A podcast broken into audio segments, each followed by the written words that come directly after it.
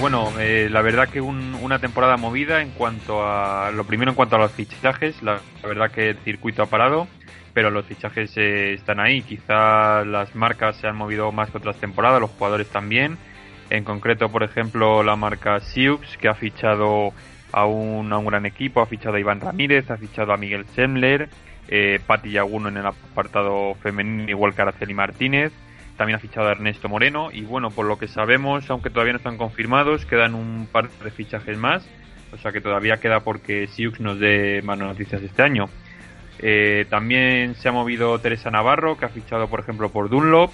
Eh, otras noticias destacadas, más allá de todos los cambios, como decimos, de pareja, ha sido el fichaje de Elie Atraín, que ha entrado en la junta directiva de la Federación Española de Padel eh, así que un movimiento, la verdad que importante, yo creo, para el pádel femenino y para la Federación Española que sigue sumando, eh, creo que buenas decisiones en cuanto a reforzar su equipo y, crear un, un, buen cómputo de gente que al final trabaje por el pádel. Y luego en cuanto a despedidas, quizás los de los últimos días eh, ha salido pues Blanca Bernal, la que hasta ahora era fisioterapeuta del circuito profesional, ha dejado de serlo este año habrá relevo en, en ese área porque se ha despedido por motivos eh, laborales y luego quizá también lo más sonado también de las últimas jornadas ha sido ese viaje a las Maldivas, ese eh, explosión de pádel en, en en donde hemos podido ver a Martita Ortega, a Marta Marrero, a Paquito Navarro, a Hernán Bebe Auguste y a Simón Vázquez. Eh, pues nada, jugando allí en, en un paraje idílico que la verdad que nos ha dado bastante envidia y bueno, nosotros desde aquí esperando ya un poco a que se anuncie por fin el calendario, no sabemos eh, dónde va a empezar, cuándo va a empezar, eh, todo apunta que quizás hacia finales de marzo, pero bueno, los jugadores a los que hemos ido preguntando y demás todavía oficialmente no saben nada, no les han comentado gran cosa, así que salvo que mis compañeros tengan más información eh, en cuanto a actualidad y circuito profesional, poco más que añadir.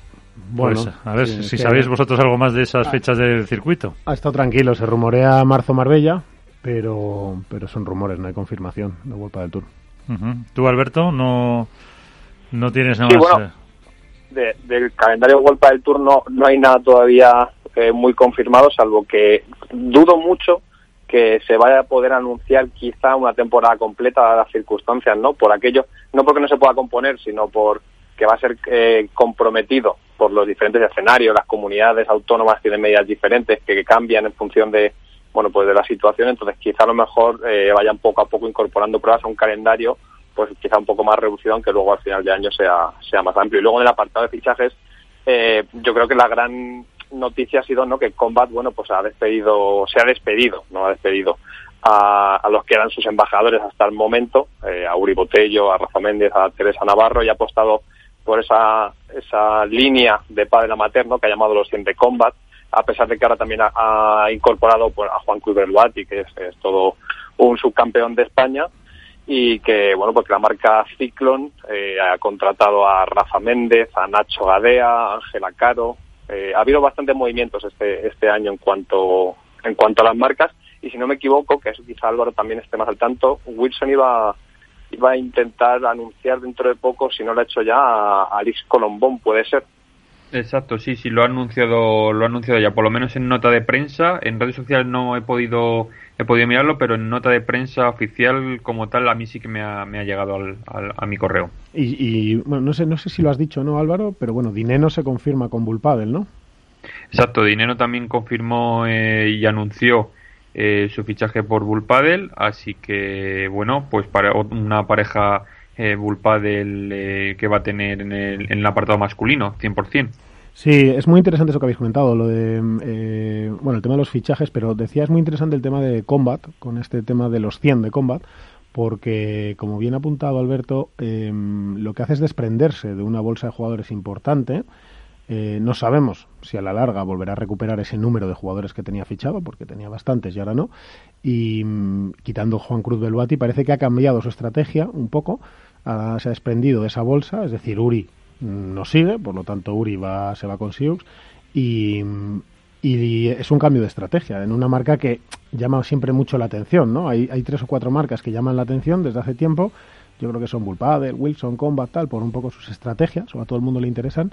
Y yo creo que será interesante estar muy atentos a la estrategia de Combat, que seguramente sigue vendiendo eh, todo en canal propio, más luego los test point y las zonas de semidistribución que tiene, pero, pero bueno, algo tiene que ver. Yo creo que algún compañero nuestro, incluso Iván, que hoy no está aquí con nosotros, ha, sido anunciado como uno de los 100 de Combat. Uno de los 99 más Iván. Claro, pero ese es, pero... es interesante porque, porque es migrar un tipo de patrocinio y de apoyo y de activación a otro diferente. ¿Por qué eso? ¿Por qué creéis que es? ¿Porque no da la suficiente rentabilidad a los jugadores profesionales? ¿Porque mm, bueno, también la pandemia puede haber influido? o porque eh, a lo mejor ven más posibilidad de vender al canal minorista, que al final es el que compramos las palas, eh, a través de esa estrategia? Es que en este caso cambia todo, porque la gente debe saber que Combat, bueno, lo primero, la rentabilidad habría que medirla en varios puntos, y no todos son retornos directos, de, no son todo beneficio o retorno directo, ¿no? No es, no es todo caja, no son todo incomes. Eh, eso por un lado. Por otro lado, el canal de Combat, el canal de Combat es bastante lo que se suele llamar es un B2B, pero o sea, un B2C, es decir, ellos tienen su, eh, ellos venden en su propio canal, efectivamente, y, van directamente, o sea, se evitan muchos canales. También por eso pueden competir con esos precios, porque esos precios lo que hacen es que no están engordados, esos no tienen la necesidad de poner unos precios más altos porque entre medias no tienen cinco canales. ¿Esto qué significa? Y ya verás cómo responde al final la rentabilidad. Pues que ellos no tienen que darle a un distribuidor de zona que luego tiene que darle a una serie de tiendas o clubs que luego tienen que darle a unos monitores o a unos comerciales. Estos distribuidores, además, primeros de zona o de país, tienen comerciales, etcétera, y luego eh, grandes superficies y el stock flotante. Esos son un poco los 6-7 canales que lo que hacen es eh, encarecer el precio final para el cliente. Eh, al final Combat lo que hace es, un, es una venta directa al cliente, que lo compra en su página web, y con eso se evita varios canales. No todos, porque no te puedes evitar todos, porque al final el stock pues depende del año. El stock positivo y el stock negativo para mí son un, el exceso de stock positivo, el exceso de stock negativo son un canal más, ¿no? Porque dejas de vender palas o porque tienes muchas que las vas a tener que sacar a otro precio, etcétera. Entonces, esto es lo que hace Combat y luego en cuanto a la rentabilidad, por lo tanto, tiene sentido que se apoye en determinados influencers o ambasadores. Yo creo que ha hecho una mezcla entre lo que es tener ambasadores influencers y el método tradicional, ¿vale? Que tiene muy, que está muy bien pensado, porque el padel es, es muy moderno en su relación con las redes sociales y la publicidad. Es un deporte que no es comparable a ningún otro, ni al tenis, ni al fútbol, ni a los tradicionales. No es comparable. Tiene un sistema, tiene tiene unas rutinas de reclamo en redes sociales y tal muy distintas, que esto le cuesta mucho a las grandes marcas y entenderlo, y les cuesta bastante. Ellos intentan activar sus métodos tradicionales y les cuesta. Y por otro lado, y esa es la llegada de Combat, que entiende todo ese proceso mucho más rápido y lo activa de una forma más agresiva. Por otro lado, la rentabilidad que ha tenido con sus jugadores, pues bueno, no lo sé, no es discutible que la rentabilidad cualitativa de con Uri y Javi Ruiz fue muy buena porque no todo es cuántas palas han vendido. Si fuera simplemente a cuántas palas venden, si se hiciera esa, ese análisis, Miguel, interesante, ¿no? económico, aquí en una, en, una, en una, radio tan, tan económica y que nos podrían dar lecciones, pues a lo mejor hay uno que sí, uno que no, no lo sé, ¿vale? O todos que no, no lo sé. Pero claro, tienes que posicionar la marca, tienes que darle una, un estilo, tienes, tienes, hay muchísima venta que luego es eh, diferida por, la, por el reclamo, por lo que queda en la retina del, del posible cliente tienes, eh, tienes un estilo y tienes un eslogan, tienes un claim que tienes que alimentar y activar. Y dentro de todo eso, ahora si tú me dices, no sé quién gana por, inventarme cifras, 100 millones de euros al año y vende suficientes palas para recuperar 100 millones de euros, pues los hay algunos que sí, muchos y la mayoría no. Pero puedes estar sin jugadores. Mi respuesta, cuando quieres ir a tope, salvo que te inventes modelos muy, muy creativos, no. Entonces veremos a ver este modelo creativo, que puede ser una buena idea para bueno, cómo funciona. Sí, es verdad, quitándole a ti, que lo que decías tú, la clave fue la posiciona, el posicionamiento que hizo con Uri Javier hace dos temporadas. Alineó muy bien el mensaje, el producto y, la activación. Alberto, ¿qué ibas a decir? Sí, al final yo estoy un poco con lo que dice Miguel porque el retorno no tiene por qué ser directo. O sea, no todo se puede medir en, en términos cuantitativos en cuanto a un fichaje se refiere. Eh, Uri y Javi han vendido o sus nombres venden las palas que cuesta el bueno pues el salario que perciben anualmente. Puede que no pero no se trata solo de eso. Se trata del nombre que ha forjado Combat del eslogan de qué supone eh, tener palas en un rango de precio por debajo de los 100 euros que por cierto profesionales con ellas que por cierto Bote que en este caso en este caso nosotros no vamos a contar las cifras porque sería hay que tener cuidado con eso pero en este caso a tu pregunta que has hecho, que era que ya sé que era una pregunta retórica, eh, ¿valen el precio que tal? Pues para mí Uri y Javi sí. A lo mejor hay otros que no. Pero, pero precisamente son los jugadores que no eran muy caros. efectivamente, o sea, la apuesta de Combat fue coger dos jugadores eh, cuando no estaban en su top y, coincidió, o bueno, tuvo, tuvieron el ojo desde Combat para ver que había un desarrollo profesional eh, y deportivo que podía llegar hasta ahí. Uri a lo mejor sí había hecho alguna cosa más, sí había estado en algún máster, etcétera, pero, era una apuesta, sí. Claro, pero era una apuesta y lo cierto es que ha conseguido mejorar eh, ostensiblemente, eh, bueno, pues lo que había lo que había conseguido. Pero no todo se mide en términos monetarios, por decirlo de alguna forma. O sea, Combat en este caso ha conseguido mucho más que vender el volumen que venda de palas anualmente junto con Uri Botello y Javier Ruiz. lo que hace yo creo que es reordenar un poco la estrategia, reenfocarla, ¿no?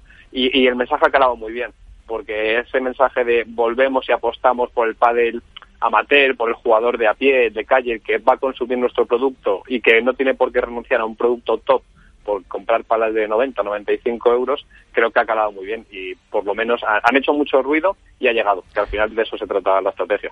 Sí, yo lo que creo es que han tomado una buena decisión ante una situación que se les planteaba. Es decir, eh, no podían tener pareja porque, porque Javi Ruiz se fue a Sius, que por cierto, un Javi Ruiz que se fue a Sius con unos problemas que ya lo comentamos aquí, eh, importantes en cuanto a la interpretación de, los hechos consumados, junto hacia la marca Combat, que yo no sé si no va a acabar en el juicio que, se intuía, tiene muchos visos de que sí, y, así a priori, hablando como un ignorante que soy, obviamente, en temas legales, eh, yo creo que con muchas probabilidades de que Javi tenga que que asumir o aceptar algunos errores. indemnización o alguna sí, sí, eh, eso parece que podría ir por esa línea. Entonces, eh, ¿qué pasaba con Combat? Pues no podía tener a Javi y a Uri.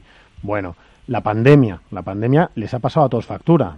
Al ser una marca más nueva, nos ha pasado a Hook también. Las relaciones son más inestables o más dudosas o tienes más dudas sobre qué hacer. Eh, eso te obliga a hacer negociaciones con los jugadores que no sabes si tienes que hacer una parcial, una total, cómo lo proyectas al año siguiente, no sabes si viene, o sea, la capacidad económica de asumir decisiones de una marca como por ejemplo para mí la número uno que es Bull Paddle son digamos en un 90% mucho más consolidadas. Ellos van a tener unas ventas que siempre saben que más o menos se pueden caer un 30 un 40% de ventas. Pero claro ese 60% de ventas que me estoy inventando las cifras ¿eh? que no por supuesto que, me disculpen la gente de Bull Paddle ese 60% de ventas de Bull Paddle que no es el 60% voy a hablar de la mía de una marca como Hook te da la estabilidad para mantener a tu top de arriba. Por lo tanto visualmente y de cara al cliente estás manteniendo, más allá de las negociaciones internas. Cuando tienes solo dos, tres jugadores llamativos y, tienes que negociar y pierdes uno, etcétera, la situación de combate es más difícil. Volver a repetir esa ecuación de éxito buscando otro Uri Javi no era fácil. Por, uno, porque hay que buscar un perfil muy concreto. Dos, porque el mercado tampoco los tenía. Y por tanto, no existía esa misma ecuación. Y por tanto, ¿qué hace? Yo creo que muy inteligentemente, no sé si Álvaro y Alberto están conmigo en todo esto, claro, que estoy soltando aquí un rollo. Eh, ¿Qué hace al final? Pues tomar una decisión y decir, oye, mm, ya que no podemos lo que queremos o lo que teníamos, pues nos reinventamos de otra forma. Y al final, es a mí me gusta esa, esa acción de los 100 de Combat, que esta mañana además he tenido oportunidad de hablar de ella con, uno de sus creadores. A mí me gusta muchísimo, no sé vosotros qué pensáis. Sí, a mí, vamos, yo creo que, que, es, muy acertada, sobre todo va muy en la línea de lo que es Combat y refuerza mucho el mensaje y el eslogan que lleva detrás. Que, que, al final se trata de eso, ¿eh? sea, una marca no eh, tiene que tener un buen producto, por supuesto, porque eso es lo que al final hace que el cliente repita y, poder fidelizarlo. Pero es, es lo que transmite. Y, en el pádel cada vez es más importante. Antes se, trataba de una cuestión de modas en muchos aspectos, pero las marcas ya no son marcas nicho solo. Cada vez son transatlánticos más importantes, hay un desarrollo, una infraestructura detrás, y, bueno, pues cada vez mayor y, es muy importante qué se transmite y cómo se transmite. Y en eso Combat, de una forma quizá más agresiva o menos ortodoxa hasta el momento que, sus competidoras, ha conseguido que su mensaje cale mucho inicialmente y cuando podía desvirtuarse por la circunstancia que comenta Miguel, porque no podían tener una pareja dentro del top ten, que era uno de, bueno, pues de sus inputs positivos, ha conseguido darle la vuelta y eh, una situación complicada manejarla de una forma bastante, bastante notable. Y más ante una temporada incierta como se presenta esta que puede ser. Siempre tendrá tiempo para volver, a lo mejor, si no le funciona, coger jugadores. Claro, que ahora hablamos de la temporada, pero efectivamente, eh, bueno, Álvaro iba a decir algo y, no ha podido, pero ahora, ahora Álvaro entras. Pero es que esta temporada incierta es para todos, en lo negativo y en lo positivo. Es decir, en las marcas, esto la gente, yo creo que le puede interesar muchísimo aunque siempre que hablamos, la gente lo que le gusta es que hablemos de jugadores y de si se han peleado y si han ganado. Ahora, ahora vamos. Pero, pero a las marcas, por ejemplo, viven una situación crítica de febrero, abril, mayo, crítica, absolutamente crítica por el lockdown, por el confinamiento total, y luego viven, iba a decir una segunda juventud, o sea, luego viven el Valhalla vikingo, es decir, eh, todas las marcas, incluida Bullpadel, que hablamos de una empresa que facturará por supuesto, por encima de 12, 13, 14 millones de euros en, las ventas solo de Bullpadel, no hablo de todo el grupo, que el grupo es mucho más. O sea, hablamos de, una empresa ya muy potente, muy sólida. Se quedan sin stock para absolutamente todo el mundo. Es decir, no para España, no para Aragón, no para Madrid, no, para todo el mundo. Esto le pasa a todas las marcas, absolutamente a todas. Rotura de stock, petición de stock a las fábricas salvaje. En todos lados, da igual Pakistán, que China, que Madrid, que da exactamente igual. ¿A qué te enfrentas el año que viene? A una incertidumbre absoluta. Es decir, si hay, dependiendo del nivel de confinamiento, el pádel va a seguir siendo un nicho de, para la gente. Claro, la gente no, no va a los cines, no va al teatro, no va a comer, no va a restaurantes, no, no va a conciertos, no, no sale de la ciudad. Y, y, se, y no, no, le dejan fútbol, no le dejan balón mano, no le dejan... Al final, ¿qué quedaba? Tenis y pádel. Es así. Entonces, pero no sabes. Por lo tanto, la proyección que tienes que hacer de producción para este año, que todas las marcas ya la tienen, la programación, que sería maravilloso si se cumple, por la, por la proyección, más la inclusión de los países internacionales, que también están sufriendo ahora sus eh, confinamientos y vamos a ver cómo evolucionan, es muy arriesgada. Vamos a ver qué ocurre. pero, Miguel, pero cuidado a la, a la, posible burbuja que eso puede Claro, claro, eso decía, que vamos a ver qué ocurre. Claro. Esto parece para el business, ¿eh?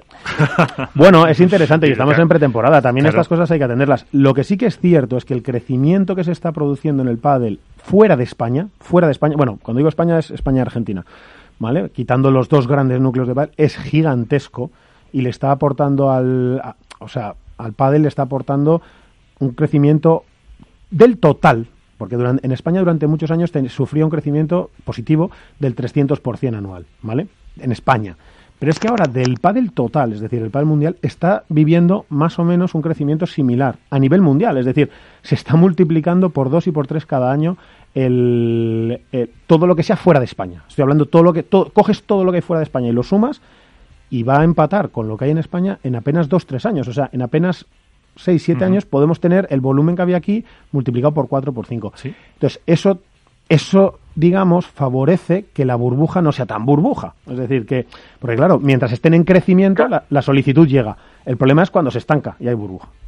Claro, pero el problema de, la burbuja, yo sobre todo eh, cuando me refiero a, esa burbuja es lo que pasa aquí en España. En su, momento, en, su momento, claro, que pasa en España, se repita el modelo de éxito que tuvo el padre en Argentina. Pero son modelos muy pues distintos, Alberto. yo, creo que el de España es mucho más maduro pero coinciden con un momento de una crisis económica también, como la que parece que España va a pasar por todo el tema de la claro, pandemia. Pero, sí, pero un apunte. Sí, Alberto, pero es que Argentina tiene ciclos económicos de crisis cada año y medio, dos años. Desde hace 30. Desde hace 30. Entonces, el sufrimiento es brutal. Y luego eh, España ha pasado tres crisis económicas desde que se empezó a jugar al pádel, o cuatro, que es que se empezó un poco en el 75, 74, aunque la gente piense que es de hace poquito, y ha sobrevivido a todas. Yo no digo que no haya burbuja, por supuesto, a todos los clubs con los que hablo le digo, cuidado con esta burbuja, no vais a volver a, llenar 11 horas diarias en vuestra vida, pero es cierto que para las marcas, yo no hablo del mercado español, para las marcas, lo que es un salvavidas descomunal es el crecimiento internacional. tienen esa vía de escape y en España no cumplen. Exacto. No, y porque las marcas, eh, el mercado internacional lo estaban abriendo los últimos años y esto ha sido el espaldarazo definitivo para poner, bueno, pues eh, toda la carne de asador, por decirlo de alguna forma, y darse cuenta que es precisamente ese mercado internacional el que va a hacer que el desarrollo de las marcas sea, bueno, que sea su Yo no mayor. Me sí, no me acuerdo del porcentaje, pero a lo mejor Álvaro se acuerda, el día que estuvo Ana Gómez de Adidas... 50-50. 50-50. Yo creo que no es, yo creo que no es tal, yo creo que no es tal, y no es tal en todas las marcas, o sea, todas no comparten esos porcentajes, pero no creo que ninguna baje del 30%. Y yo, como propietario de marca, de Hook, puedo decir que es así, lo puedo confirmar. O sea, por encima del 30% es... Y, y eso y además dividido en muchos países. O sea, se acerca al 40 y pico. Entonces, eso es una maravilla. Es decir, que tú puedas diversificar tu mercado en varios países o sea, que el casi el 40 al 50, o sea, eso se carga con perdón, que esto algunos se va ya a tirar de los pelos y se iba a colgar, id colgando si queréis y, Se carga la ley de Pareto, es decir, ese 80-20 famoso, ¿no? Que el 80% de tus clientes se oponen el 20% de tus ventas y el 20% de tus clientes el 80% y para que tengas cuidado en eso. Bueno, pues aquí no se da en las marcas, están consiguiendo que el 40, oye, en el caso de Adidas el 50, que eso no tienen por qué ser todas, sus ventas estén a nivel internacional. Esto significa que están a lo mejor dividido en 17 eh, distribuidores. Eso es una maravilla, eso te da una solidez sensacional para una empresa porque tienes mucha tranquilidad. Puedes gestionar tres caídas al año, cuatro, pero sigues teniendo 15 abiertas y ya te encargarás de reabrirlas. Y luego esos mercados son crecientes, es decir, se están sumando. Por lo tanto, la necesidad de compra de material es mucho mayor todavía que en países con pádel más consolidado. Álvaro, ¿algún apunte? Nada, mira, yo simplemente os pongo un ejemplo para corroborar todo lo que estáis diciendo. Eh, ayer tuve la, oportunidad de estar con Miguel Yanguas, ¿vale? En un gran Me comentó que él durante, durante la pandemia, ¿vale? Él estuvo en Suecia. Eh, se, digamos que se confinó con su padre, se fueron a Suecia y demás, y estuvo haciendo allí clinics y de tal. Y de hecho estuvo incluso hasta con, con los más altos cargos de Suecia y con el rey y tal haciendo clinics y me dijo que él fue capaz de vender durante la pandemia 900 palas, más o menos, números eh, bastante, creo que bastante significativos para que es Miguel Yanguas, que digamos que no es un Vela, no es un Lamperti, que son digamos los que más venden palas, pero que él fuese capaz de vender 900 palas dice mucho de, del auge, lo que dices tú, Miguel, de, las cifras que se venden y que se mueven eh, internacionalmente y de que hay países que, que la economía, la verdad que el, el Padel está creciendo a un ritmo eh, brutal. Hemos visto el, club este que hay en Suecia, que es como una cúpula que tiene no sé cuántas pistas metidas dentro y que, y que cada vez va más y que al final lo que dices tú, las marcas es que están vendiendo muchísimo más fuera porque ven que hay un nicho de mercado muy, muy, muy importante. Bueno, y además... hay, que, hay que diferenciar, yo creo, entre cuando hablamos de burbuja o de qué va a pasar después de este boom eh, temporal, no olvidemos que es temporal por las circunstancias de las que hablaba Miguel antes, que no hay ocio. La realidad es que en un país como España apenas hay ocio y la gente apuesta sobre todo por, por la seguridad y la salud. Y el pádel pues mantiene a priori esas distancias y esas medidas eh, que te permiten estar tranquilo y poder, oye, pues despejarte y que haya algo más en tu rutina que trabajo, casa, compra y paseo, ¿no? Eh, entonces, cuando hablamos de burbuja, eh, hay que diferenciar entre las marcas que están consolidadas, que evidentemente tienen un plan, eh, tienen una estrategia y es el, padre internacional el que va a hacer que crezcan, no que decrezcan, sino al resto de la industria. Como habla Miguel a los clubes, por ejemplo, a esas marcas nicho que están por debajo y que estaban empezando a crecer, que ahora probablemente vean cómo sus ventas se incrementan, pero ¿qué pasará en el 2022 cuando realmente nos esté vendiendo un 200%, como está pasando ahora? Qué va a pasar a nivel del desarrollo de entrenadores. Eh, yo voy un poco a eso. Que eh, Bueno, es que son dos mercados, efectivamente. Por un lado está el mercado de clubs, de, usuarios, de practicantes y todo lo que eso conlleva, es decir, entrenadores, formación, docencia, lo que sea, ¿no? Eh, sponsorización de las pistas en función de tu, la ocupación de tu club, la gestión, los empleados. O sea, eso es un mundo gigante, efectivamente, y ahí ahora mismo hay una burbuja enorme, como dice Alberto, enorme. Ahora, que también el padre se la ha ganado que también el padre se la ha ganado. porque recordemos. Por, supuesto. No, no, sí, ya, sé que tú no lo estás quitando para nada, eh, lo sé, Alberto, pero yo quería decirlo porque el Padel 1 lo hemos contado aquí mucho y tuvimos a los protagonistas. Peleó muchísimo al lado del tenis la posibilidad de abrir, lo justificó y lo enseñó y lo demostró. Y luego, además, ha sido un.